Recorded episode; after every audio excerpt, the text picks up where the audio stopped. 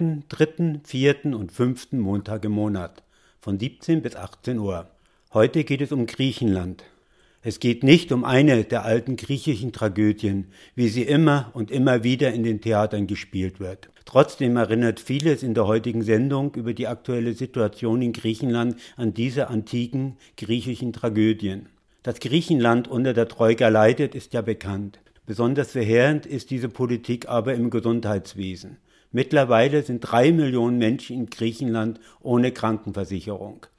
Nadja Rakowitz vom Verein Demokratische Ärztinnen und Ärzte. Was wir hier erleben in Griechenland ist eine systematische und eine bewusste politisch gewollte Zerstörung eines Gesundheitswesens. Von 183 Krankenhäusern vor der Krise wurden 100 Krankenhäuser geschlossen. Wartezeiten in Krankenhäusern für, für ambulante Termine sind inzwischen bei einem Jahr.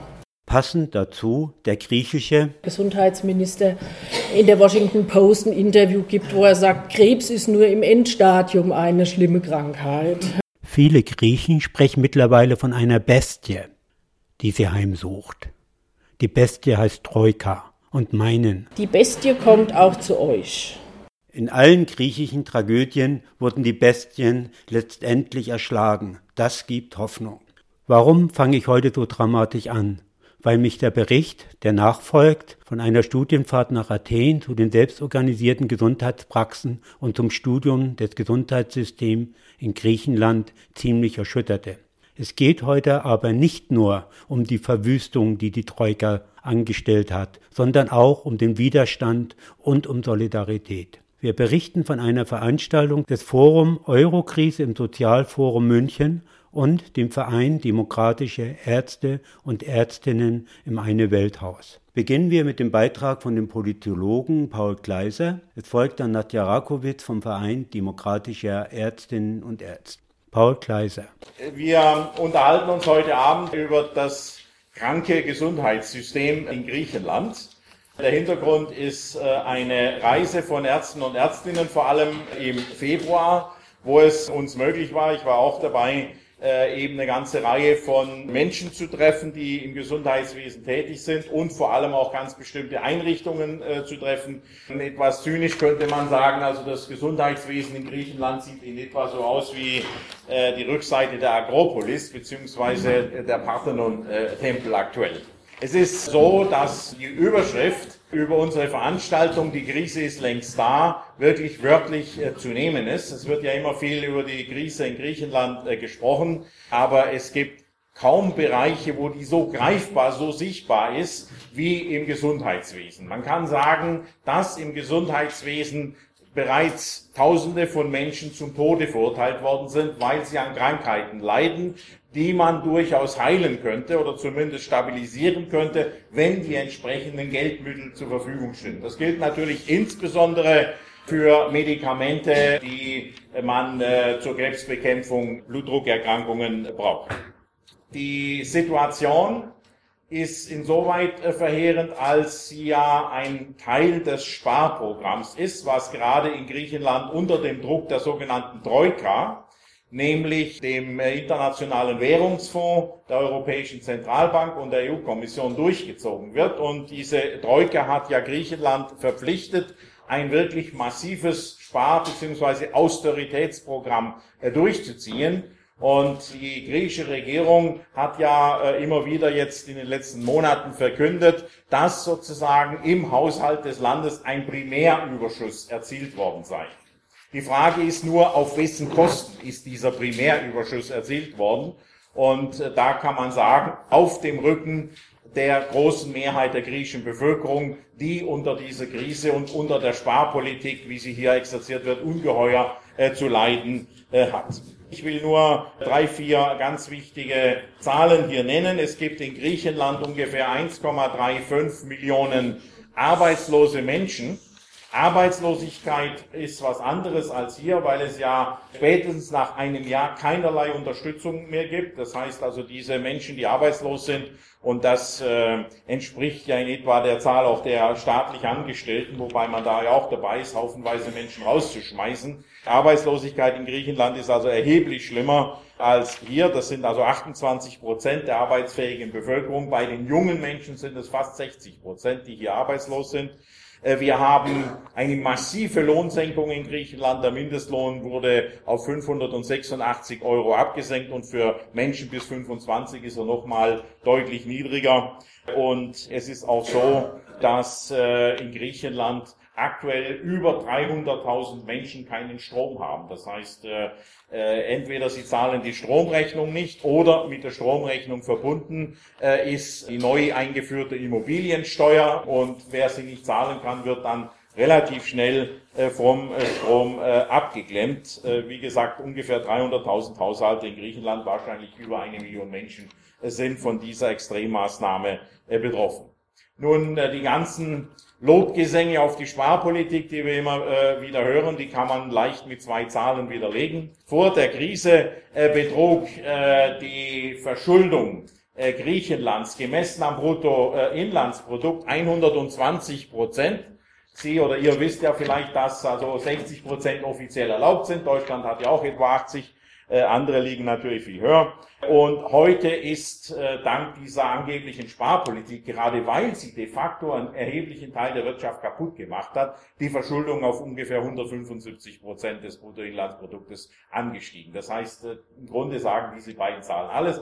Das heißt, diese Sparpolitik ist eine Politik der Verarmung erheblicher Teile der Bevölkerung, der Verschlechterung ihrer Lebenssituation und führt eben überhaupt nicht zu irgendwelchen positiven Wendungen, äh, wie sie uns immer wieder versprochen äh, worden sind. Und äh, von daher kann man durchaus verstehen, äh, wie groß die Wut der Griechen ist, auch und gerade im Hinblick auf die deutschen Sparmeister oder Sparmeisterin, Sie oder ihr habt vielleicht schon Bilder gesehen, wo Madame Merkel mit Hakenkreuzbinde rumläuft. Ich sage meinen Griechen immer, liebe Leute, lasst das. Das trifft nicht zu, aber man kann es verstehen. Man kann ihre Wut verstehen auf diese Sparpolitik, die das soziale Gefüge des Landes kaputt macht. Um Geld zu sammeln, werden Solidaritätspostkarten verkauft. Die Karten haben wir entwickelt zur Unterstützung eben dieses Zentrums von Elenigon. Natürlich sind auch alle Anregungen, wie man äh, da helfen kann und so weiter, herzlich willkommen. Also viele werden ja sagen, ja, das ist ja nur ein Tropfen auf den heißen Stein und so weiter. Es ist ungeheuer wichtig. Also sie freuen sich besonders auch, wenn wir hier politische Aktionen machen, die äh, das, äh, die Politik der Troika, was da in Griechenland angerichtet wird äh, anprangern und Öffentlichkeit herstellen, weil sie genau wissen, die griechische Regierung ist extrem sensibel. Also wenn wirklich Nachrichten und äh, natürlich äh, die Presse hier mit paar rühmlichen Ausnahmen tut ja alles, um wirklich äh, zu verhindern, dass bekannt wird, wie die Situation in Griechenland effektiv ist. Aber äh, trotzdem, wir haben doch einiges geschafft in den letzten zwei Jahren, äh, dass hier äh, auf dieses riesige Problem aufmerksam äh, gemacht wurde und die Menschen mehr und mehr begreifen, dass diese Politik, die da abläuft, äh, in die absolut falsche Richtung geht und grundlegend geändert werden muss.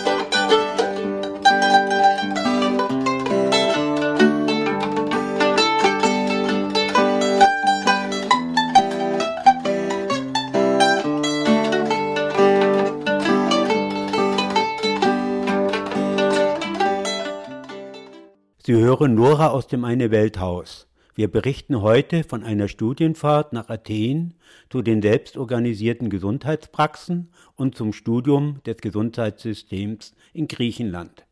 Nadja Rakowitz vom Verein Demokratische Ärztinnen und Ärzte. Ich äh, werde berichten über diese Fahrt, die wir gemacht haben im Februar äh, diesen Jahres. Ähm, werde aber vorher noch mal ein paar allgemeine Zahlen zum Gesundheitswesen euch nennen, um noch mal einen allgemeineren Überblick dazu zu bekommen.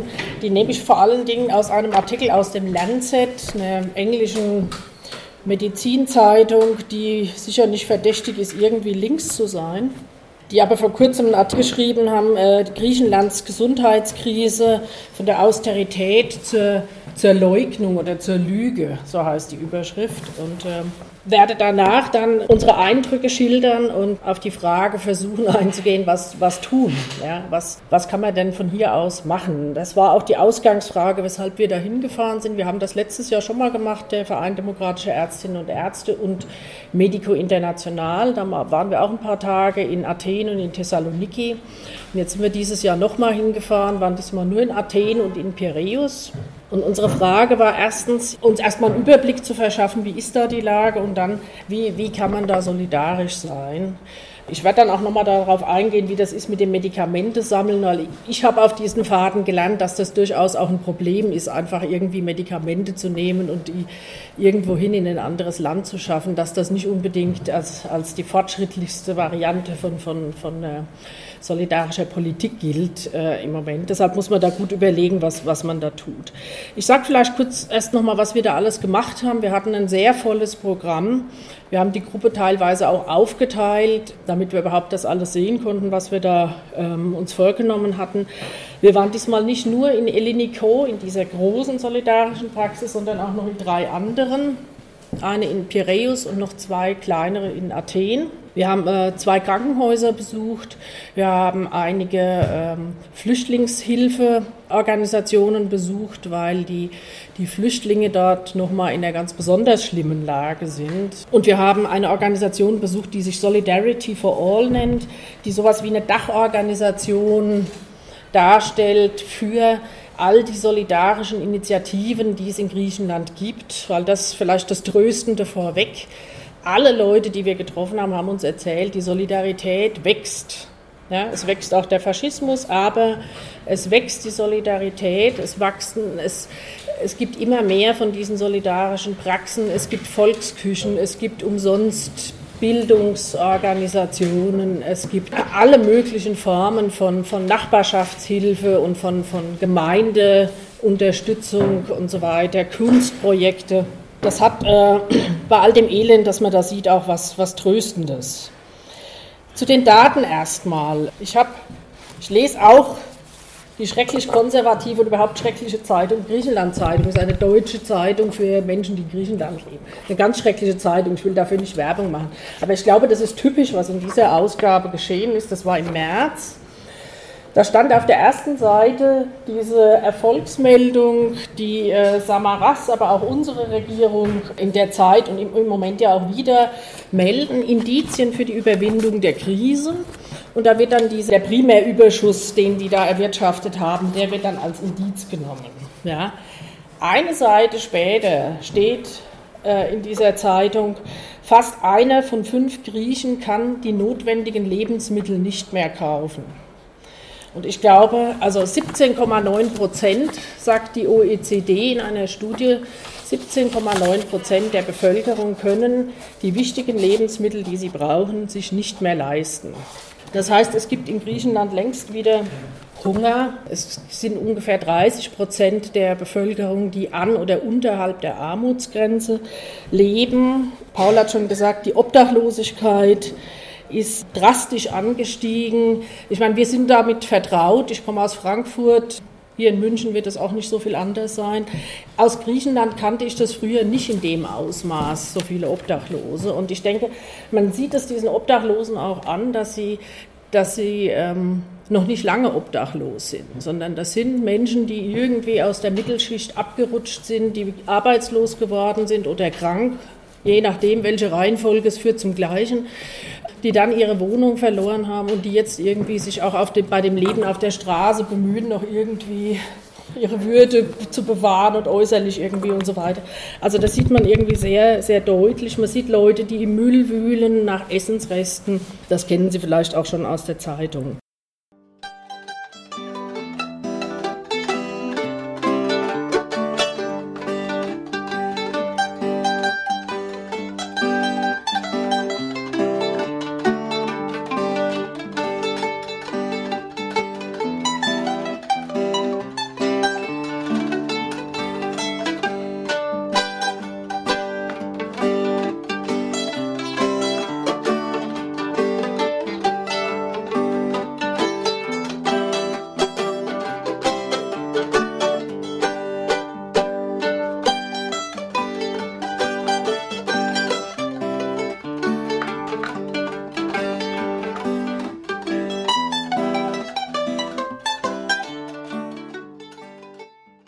Nadja Rakowitz vom Verein Demokratische Ärztinnen und Ärzte berichtete von der aktuellen Situation in Athen, auch von Menschen, die nach Essen in Mülltonnen wühlen. Weiter ihr Bericht zum Gesundheitswesen in Griechenland. Zum Gesundheitswesen. Aufgrund der Vorgaben der Troika hat Griechenland seine Ausgaben für Gesundheit von ungefähr 9,5 Prozent des Bruttoinlandsprodukts innerhalb von zwei Jahren auf 5,8 Prozent zurückschrauben müssen. Das ist der radikalste Schnitt, der jemals in, in so kurzer Zeit in, in, in dem europäischen Land gemacht worden ist.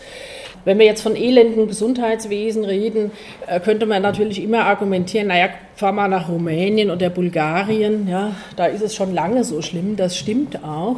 Äh, das hat da, denke ich, aber nochmal andere Ursachen und das müsste man anders diskutieren. Was wir hier erleben in Griechenland ist eine systematische und eine bewusste politisch gewollte Zerstörung eines Gesundheitswesens, das vorher damit wir den Einwand auch gleich hinter uns haben, das vorher natürlich nicht eines der besten und effektivsten war, sondern das auch geprägt war von Korruption und, und, und. Ja, kann man bei einer anderen Gelegenheit darüber diskutieren. Das wissen auch die Leute, die Aktivisten dort in, in Griechenland ja selbst, dass sie nicht einfach wieder zurück wollen dahin, wo sie herkamen in ihrem Gesundheitswesen.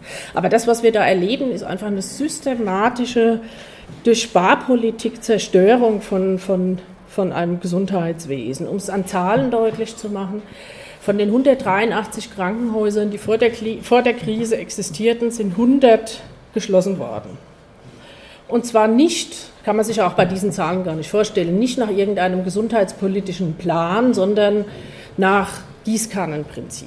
183 Krankenhäuser in ganz Griechenland? Ja, öffentliche Krankenhäuser, aber die meisten waren denn trotzdem öffentlich.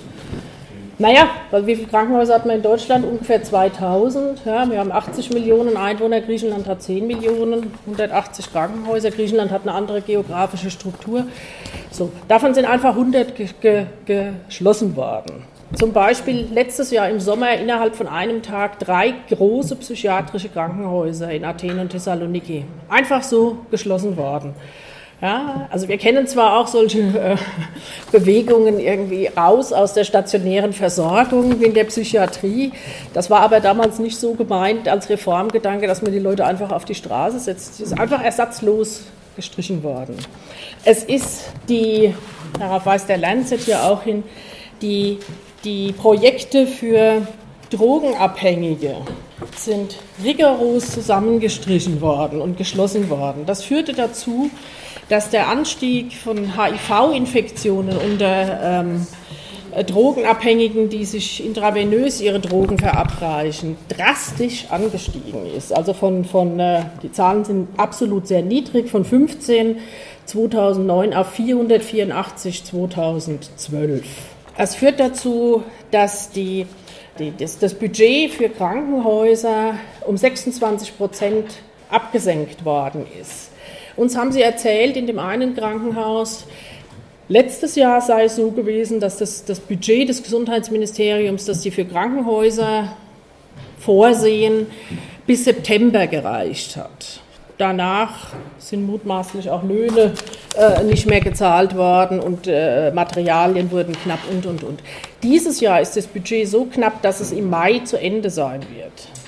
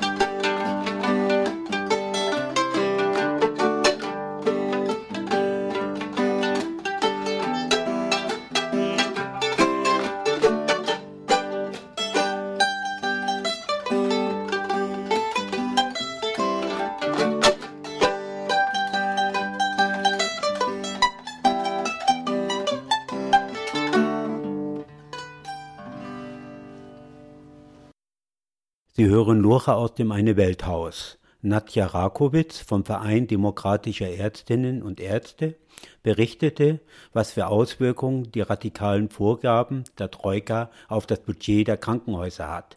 Nadja Rakowitz. Die äh, Zuzahlungen für Patienten sind massiv angestiegen. Äh, äh von 3 auf 5 Euro für also wenn man ins Krankenhaus geht, ich habe jetzt gerade noch mal gelesen, seit äh, 20. März diesen Jahres sind für alle, also versicherten Patienten, die noch eine Krankenversicherung haben, die Zuzahlung pro Arztkontakt 5 Euro. Dann gibt es noch äh, Gebühren für Rezepte. Dann gibt es noch Zuzahlungen für Medikamente, wenn man sie nicht sowieso selbst zahlen muss. Also eine massive Privatisierung in dieser Hinsicht, dass man Zuzahlungen leisten muss. Die Suizidrate ist massiv angestiegen und wenn man sich das genauer anguckt, dann sind, die, sind das ähm, besonders unter den jungen arbeitslosen Männern ist die Suizidrate angestiegen. Die Säuglingssterblichkeit ist wie in vielen Ländern Europas langsam äh, zurückgegangen. Seit der Krise hat sich das umgekehrt und äh, sie ist wieder angestiegen. Also die war fast auf deutschem Niveau, ist 43 Prozent seit der Krise angestiegen. Ja, ja, ja. Laut Lancet. Ja, ja, ja.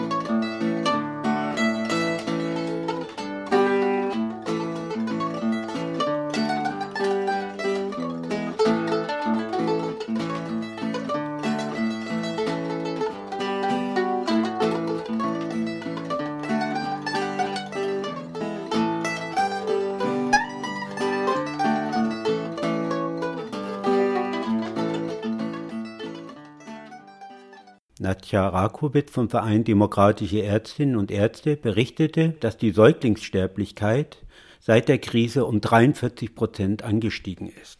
Als wir in Griechenland waren im Februar, gab es gerade die Nachricht, dass am Montag drauf alle Praxen der Primärversorgung auf einmal geschlossen wurden.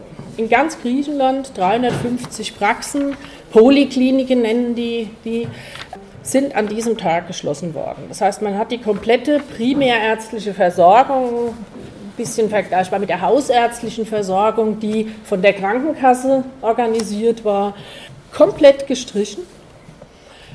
Hat gesagt, wir werden in einem Monat wieder 100 neue Praxen aufmachen. Bislang ist davon noch nichts zu hören. Ja. Die Patienten sollen dann entweder zu Privatärzten gehen oder aber ins Krankenhaus. Da die Krankenhäuser aber so runtergefahren worden sind, die Anzahl der Krankenhäuser, die Beschäftigtenzahlen äh, so niedrig sind, da haben die natürlich einen Wahnsinnsdruck im Moment. Äh, die Wartezeiten in Krankenhäusern für, für ambulante Termine sind inzwischen bei einem Jahr angelangt. Das heißt, man ist mehr oder weniger gezwungen, ähm, zu einem privaten Arzt zu gehen.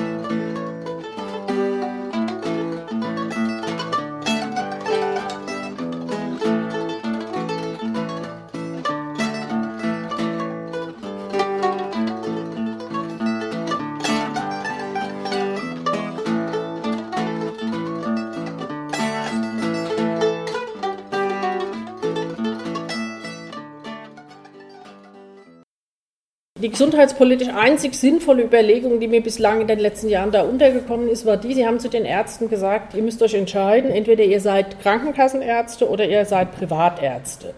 So wie früher, dass ihr vormittags für die Krankenkasse, nachmittags privat arbeitet, das geht nicht mehr. Würde ich sagen, das ist gesundheitspolitisch erstmal sinnvoll, ja?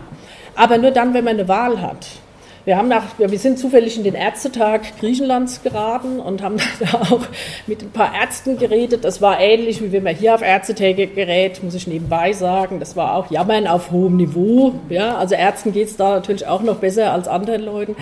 Aber die haben gesagt, und, und, das haben aber auch alle Linken gesagt, faktisch hatten die keine Wahl. Weil man, was soll man wählen, wenn man sagt, ich will Krankenkassenarzt werden, wenn ich gleichzeitig erfahre, alle Krankenkassenpraxen werden geschlossen und niemand weiß, wann sie wieder aufmachen. Ja? Also das ist ja keine wirkliche Wahl. Das heißt, die sind eigentlich gezwungen, Privatpraxen zu machen. Im Moment haben wir also einen Stand, der irgendwie unklar ist. Es gibt diese, diese Krankenkassenpraxen nicht mehr. Es soll neue geben, aber nur 100 oder 120 anstelle von 350. Und ansonsten ja, privat oder eben ins Krankenhaus. Es ist, und das war auch eine Auflage der Troika, ist so in Griechenland, wenn man arbeitslos wird, hat man noch ein Jahr lang also ähm, Sozialstaatsleistungen, dann gibt es nichts mehr. Und das heißt, wir haben im Moment eine Situation, wo es offiziell 30 Prozent der Bevölkerung gibt, die nicht mehr krankenversichert sind. Wenn so jemand krank wird, dann muss er entweder ins Krankenhaus in die Notfallambulanz wenn er dort behandelt wird, dann kriegt er anschließend eine Rechnung. Wenn er die mutmaßlich kann er die nicht zahlen, dann wird die ans Finanzamt geschickt. Das Finanzamt äh, schlägt es auf die Steuern drauf, man wird verschuldet und seit diesem Jahr ist es möglich, unter bestimmten Bedingungen dann auch aus der Wohnung geworfen zu werden, weil dann die Wohnung oder das Haus, in dem man wohnt, herangezogen wird für diese Schulden. Das ist ein bisschen eingeschränkt worden jetzt, aber im Prinzip gilt es. Uns haben viele Leute erzählt, dass die Obdachlosigkeit seitdem jetzt auch noch mal, noch mal weiter wächst, ja, weil Leute jetzt aus ihren Wohnungen geworfen werden. Ich habe jetzt aber auch gelesen, dass es so ist, dass man ins Krankenhaus auch gar nicht reinkommt. Das kann einem auch passieren. Oder es passiert einem das, was mutmaß, also was vielen in, in, Deutschland ja auch passiert, wenn sie nicht versichert sind. Das Krankenhaus will einen Abschlag von 50 Prozent der mutmaßlichen Kosten vorab. Äh, ansonsten kommt man da nicht rein. In einer Bevölkerung, die, wo 30 Prozent Arbeitslosigkeit herrscht und wo es kaum noch jemand gibt, der nicht in der Familie irgendwie einen Arbeitslosen hat, äh, könnt ihr euch vorstellen, wie schwierig das ist.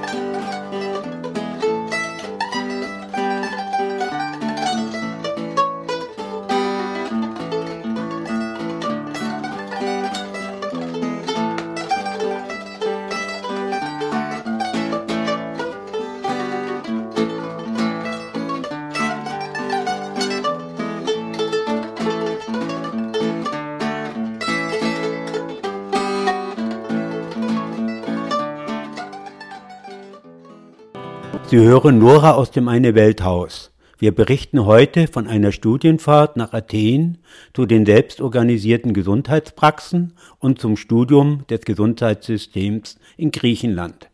Nadja Rakowitz vom Verein Demokratischer Ärztinnen und Ärzte berichtete von den verheerenden Auswirkungen der Vorgaben der Troika. Sie berichtete, dass die Säuglingssterblichkeit in Griechenland um 43 Prozent angestiegen ist, von Wartezeiten bei ambulanter Behandlung im Krankenhaus von einem Jahr, dass von den 184 Krankenhäusern vor der Krise 100 geschlossen wurden. Im zweiten Teil Ihres Vortrags geht sie ein auf die selbstorganisierten Gesundheitspraxen. Es geht um Widerstand gegen diese Troika-Politik. Es geht um Widerstand und Solidarität. Nadja Rakowitz.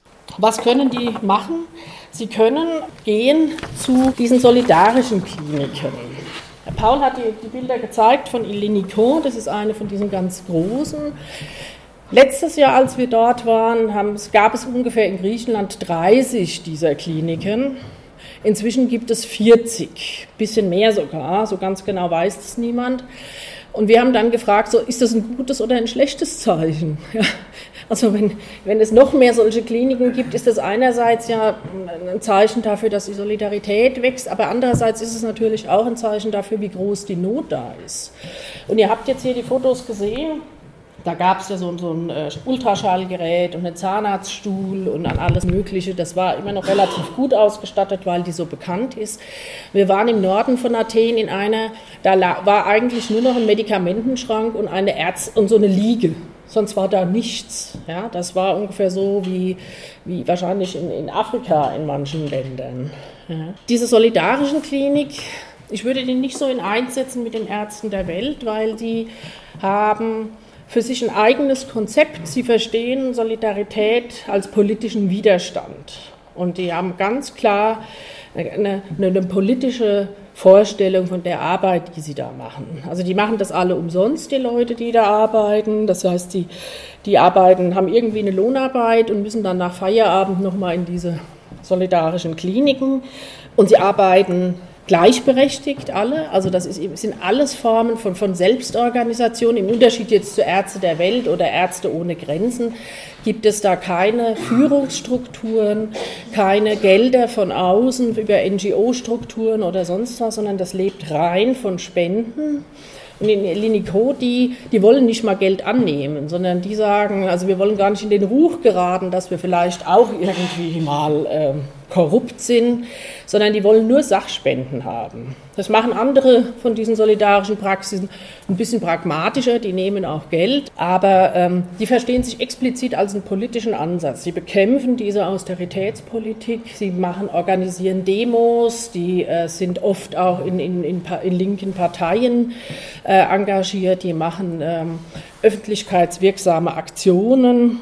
Dieser Jorgos Vichas zum Beispiel hat uns erzählt, dass es längst nicht mehr ausreicht, natürlich nur gesundheitliche Versorgung sicherzustellen. Er sagt, wir haben inzwischen Medikamente, wir können jemanden, der Krebs hat, mit seinen Medikamenten versorgen.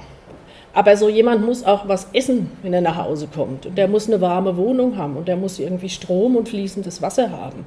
Das ist nicht gewährleistet in Griechenland. In diesem Winter waren 44 Prozent der Wohnungen ohne Heizung in Athen. 44 Prozent.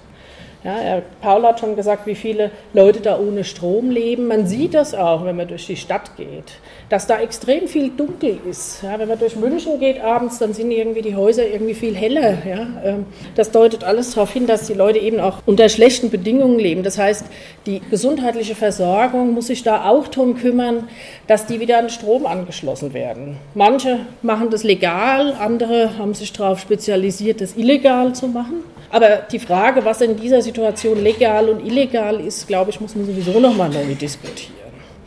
Die ganzen Praxen selbst sind eigentlich illegal, das sagen die auch immer. Die ganzen Strukturen sind illegal. Die haben keine Erlaubnis eigentlich medizinisch zu versorgen, sind anfangs auch bekämpft worden von der Politik, auch von der Ärztekammer. Dann gab es aber zu viel öffentlichen Protest, dass sie das, also das konnten sie nicht mehr machen. Aber faktisch riskieren da viele auch ihren Job oder, oder auch ihre Approbation. Noch ist kein Fall bekannt worden, was, dass da mal irgendwie was passiert. Aber es kann ja immer bei medizinischer Versorgung auch mal ein ärztlicher Fehler unterlaufen. Ich weiß nicht, was dann passiert. Ja, also die Leute riskieren da, die da arbeiten, nicht nur ihre eigene Gesundheit, weil sie Tag und Nacht unterwegs sind und, und, und, und aktiv, sondern auch ein Stück weit wahrscheinlich ihren, ihren Job. Sowas wie Ärzte der Welt haben einen ganz anderen politischen Ansatz. Da können wir vielleicht auch später nochmal diskutieren. Ich fand es eher erschreckend, was ich da erlebt habe bei denen und wie die die politische Situation eingeschätzt haben und wie unreflektiert die mit, mit, mit ihrem eigenen Tun in dieser Situation umgegangen sind. Aber sie machen natürlich auch medizinische Versorgung. Die solidarischen Praxen sagen explizit, wir machen keine Charity Work, wir machen das nicht aus Barmherzigkeit. Wir machen das hier als, als eine, eine politische Bewegung, ja, eine politische Bewegung, die diese Politik überwinden will und vielleicht auch am Beispiel von solchen Strukturen irgendwie eine andere Gesellschaft mal politisch erkämpfen will.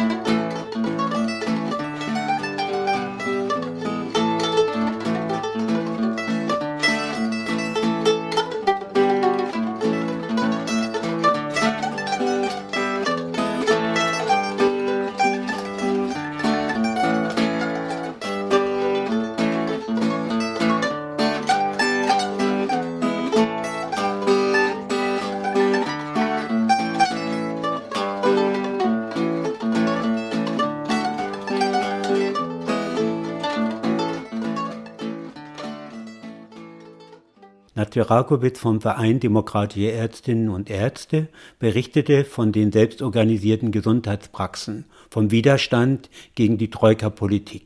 Im Weiteren geht sie auf die Flüchtlingsproblematik in Griechenland ein. Vielleicht noch ein paar Sätze zur Situation der Flüchtlinge. Es gibt ja in Athen und in Thessaloniki, aber ich glaube vor allem in Athen, also in Griechenland, relativ viele Flüchtlinge, was an diesen Dublin II-Regelungen liegt und an der geografischen Struktur natürlich von Griechenland. Flüchtlinge bekommen prinzipiell das Doppelte abgeknüpft, wenn sie ins Krankenhaus gehen. Ja, also eine, eine, eine Gebärende, die ihr Kind im Krankenhaus gebären will, muss zweimal so viel bezahlen wie eine Griechin. Das widerspricht zwar allen Diskriminierungs-, Antidiskriminierungsregeln der EU, wird aber trotzdem so gehandhabt. Flüchtlinge haben das Problem, dass sie, wenn sie arbeitslos werden, sofort ihren Aufenthaltsstatus verlieren. Also da kann man irgendwie jahrelang in Griechenland gelebt und gearbeitet haben und nach einem daraus resultierenden Aufenthaltstitel. In dem Moment, wo man arbeitslos ist, hat man den verloren und müsste im Prinzip eigentlich das Land verlassen. Dann kann es einem passieren, wenn man das nicht tut, dann lebt man ja illegal in Griechenland. Wenn dann die Polizei aufgreift, und das machen sie allzu gerne, es gibt immer wieder solche Razzien, wo sie das machen, dass man dann weggesperrt wird. Entweder, die Griechen sagen dazu Concentration Camps, das geht unser einem jetzt irgendwie ein bisschen schwerer über die Lippen. Es sind so Lager, Flüchtlingslager, wo die Leute eingesperrt werden. Oder aber, und sowas haben wir dann auch besucht, es sind Gefängnisse in Polizeistationen. Wir waren mit den Leuten der Solidarischen Klinik in Piräus in einem Gefängnis einer Polizeistation. Das müsst ihr euch vorstellen. Na, wie groß war der Raum? Vielleicht zweimal so groß wie der, wenn überhaupt. Der hatte keine Fenster, der hatte ein kleines Oberlicht. Da waren 50 Menschen eingesperrt. Aber es gab Zeiten, da waren auch schon Hunderte eingesperrt, haben uns die Polizisten da erzählt. Die äh, bleiben dort bis zu 18 Monate. Die haben keinen Hofgang, keinen Ausgang, nichts. Sie sind die ganze Zeit in diesem Loch ohne Tageslicht eingesperrt kommen, also da waren also Flüchtlinge aus Syrien, die könnten eigentlich Asyl beantragen in der Europäischen Union. Da war jemand aus Ruanda, der hat 14 Jahre in Griechenland gearbeitet, hat seinen Job verloren, ist aufgegriffen worden, weggesperrt. Die haben keinen Kontakt zu Anwälten, es gibt da keine medizinische Versorgung, sondern die werden von diesen solidarischen Kliniken irgendwie mitversorgt. Das heißt, wir haben da Seife hingebracht, weil die Leute keine Seife zum Waschen haben, weil die nicht mal Zahnbürsten für jeden haben dort. Also das war, die Griechen haben gesagt, jetzt habt ihr die Hölle gesehen, so war das eigentlich auch. Ähm, das wissen alle Griechen, dass es das gibt. Es gibt allein in Piräus 200 solcher Häftlinge. Wir haben angeblich noch das bessere Gefängnis gesehen. Wie gesagt, wenn man nicht da, dann kann es einem passieren, dass man in solche Camps, ähm, die außerhalb von Athen sind oder auf den Inseln direkt vor Ort, wo die Flüchtlinge ankommen, ähm, dass man da eingesperrt wird auch ohne medizinische Versorgung. Also das sind ganz katastrophale Bedingungen dort, die, äh, ja, die ich mir so nicht vorstellen konnte, ehrlich gesagt, in einem europäischen Land.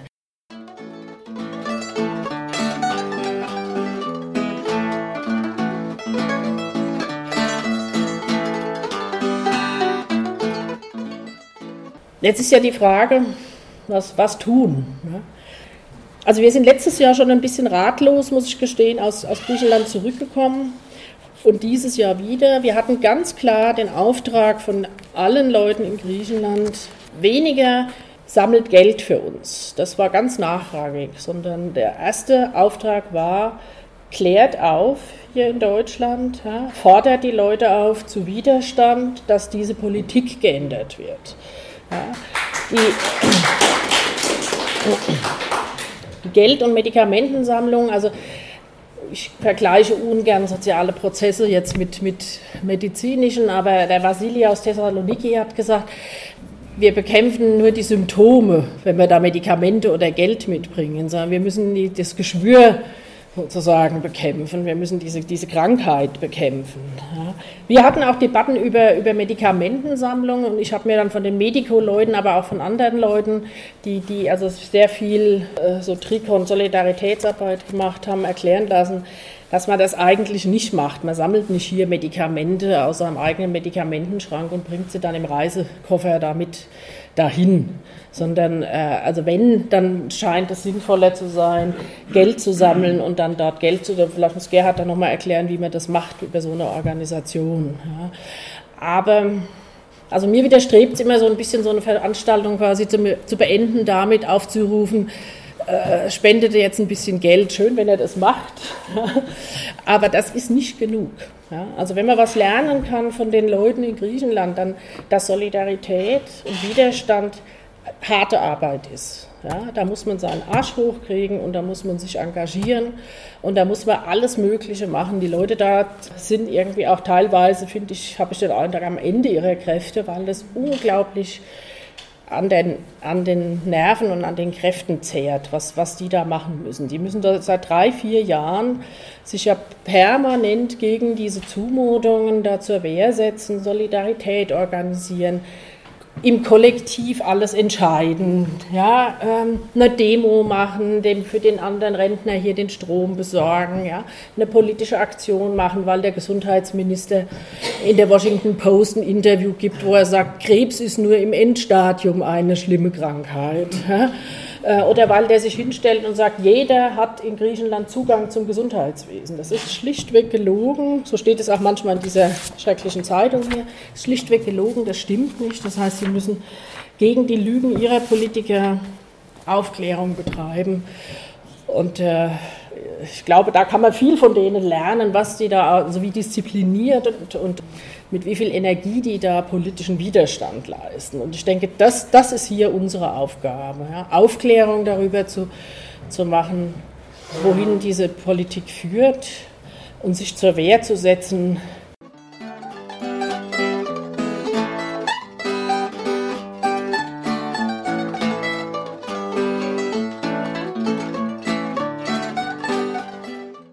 wohin diese Politik führt und sich zur Wehr zu setzen, weil, das wussten die auch, oder das haben sie vermutet, die haben alle gesagt, die Bestie kommt auch zu euch. Ich sehe das im Moment noch nicht, dass diese Bestie zu uns kommt. Das ist alles noch super gemütlich hier in Deutschland. Aber man kann sich da täuschen. Diese Bestie mag kommen und ich weiß immer noch nicht, ob nicht das, was wir in Griechenland, aber auch in Spanien sehen, die Zukunft des europäischen Wohlfahrtsstaats ist. Wir wissen das aus den USA. In den USA sind 20 Prozent der Bevölkerung nicht versichert. Ja, das sind auch Millionen Menschen. Damit kann diese Gesellschaft seit Jahrzehnten leben, ohne größere Probleme, außer dass jedes Jahr so und so viele Leute sterben, weil sie medizinisch nicht versorgt werden und dass man die höchsten Gesundheitsausgaben weltweit hat. Aber zu sozialen Unruhen führt das ja anscheinend nicht. Also Kapitalismus kann auch so funktionieren. Und ich bin mir nicht sicher, nur ein Satz, ich bin mir nicht sicher oder ob unser Sozialsystem und unser Gesundheitswesen, ob das die Zukunft des europäischen Sozialstaats ist oder ob es nicht da im Süden ausprobiert wird. Ja, es, wär, es, wird dort 30 Prozent, Pi mal Daumen, der Bevölkerung signalisiert, euch brauchen wir nicht. Für euch haben wir keine Arbeit, für euch geben wir auch kein Geld mehr aus, für euch machen wir keine Krankenversorgung, gar nichts. Das ist äh, im Moment so das, wie sich die Zweidrittelgesellschaft in Griechenland darstellt. Und das kann durchaus sein, dass das der Modellversuch ist für das, was auch hier kommt. Also insofern muss man auch aus Eigeninteresse sich dagegen zur Wehr setzen. Okay, herzlichen Dank.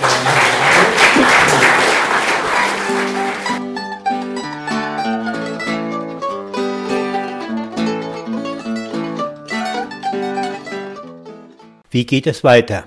Paul Kleiser. Ich darf äh, vom Forum Eurokrise beziehungsweise vom Münchner Sozialforum sagen, dass wir selbstverständlich unsere Sammlung für Elenikon verstärkt fortsetzen wollen, weil sich das als wirklich sehr wichtig erwiesen hat und ich bin ganz bei dir äh, zu sagen, das ist nur ein Tropfen auf den heißen Stein. Entscheidend ist äh, sozusagen die Arbeit auch hier fort, dass wir eben die Politik äh, der Bundesregierung und äh, der Troika hier massiv bekannt machen und anprangern Und zweitens aber, für die Griechen ist es natürlich extrem wichtig. Es ist weniger das Geld wichtig, es hilft auch, ne, was wir da bringen, sondern ganz entscheidend ist, sie wissen, es gibt Leute im Ausland, ich will nur ein kleines Beispiel mit Ellenikon äh, äh nennen. Äh, vor einiger Zeit war so, äh, dass behauptet wurde, ja, die, die haben da Drogen gebunkert. Dann gab es eine Polizeirazzia. Das war natürlich eine klare Denunziation. Man vermutet von irgendwelchen organisierten Ärzten übrigens. Und also die das Ding äh, sozusagen mit Misstrauen äh, äh sehen. Und diese Botschaft, dass hier eine Durchsuchung gemacht wurde, wahrscheinlich mit politischem Hintergrund, die hat sich innerhalb von zwei, drei Stunden weltweit verbreitet. Also das war irgendwann um morgens um elf haben sie es gemacht. Ich wusste es bereits um ein Uhr, äh, dass das der Fall war. Du wahrscheinlich auch. Also es ist ganz, ganz wichtig, dieses Netz, was da aufgebaut worden ist, dass eben wichtige Informationen sozusagen ganz schnell wirklich möglichst breit weltweit verbreitet werden, sodass dann auch die Gegenwehr relativ schnell einsetzen kann, weil die griechische Regierung fürchtet eine entsprechende Öffentlichkeit wie der berühmte Teufel des Weihwasser. Und äh, von daher ist es ganz, ganz wichtig, dass wir sozusagen immer Nein sagen. Wir sind nicht dafür. Wir, wir bekämpfen diese Politik. Das ist extrem wichtig. Neben der konkreten Solidaritätsarbeit, und es gibt unendlich viele äh, Projekte in Griechenland, äh, die unterstützenswert äh, sind, wir haben uns halt für Elenikon entschieden aus äh, äh eine ganze Reihe von Gründen, aber natürlich gäbe es auch andere Möglichkeiten. Die Hamburger sind wohl dabei, jetzt äh, stärker mit Piräus zu, äh, also zu kooperieren. Also ne, das nur als, als ein entsprechender Hinweis. Nadja Rakowitz. Ähm, ansonsten gab es jetzt gerade vor kurzem eine Meldung aus dem aus der Linico, die sagen, am meisten getroffen von diesen Maßnahmen im Gesundheitswesen sind die chronisch Kranken.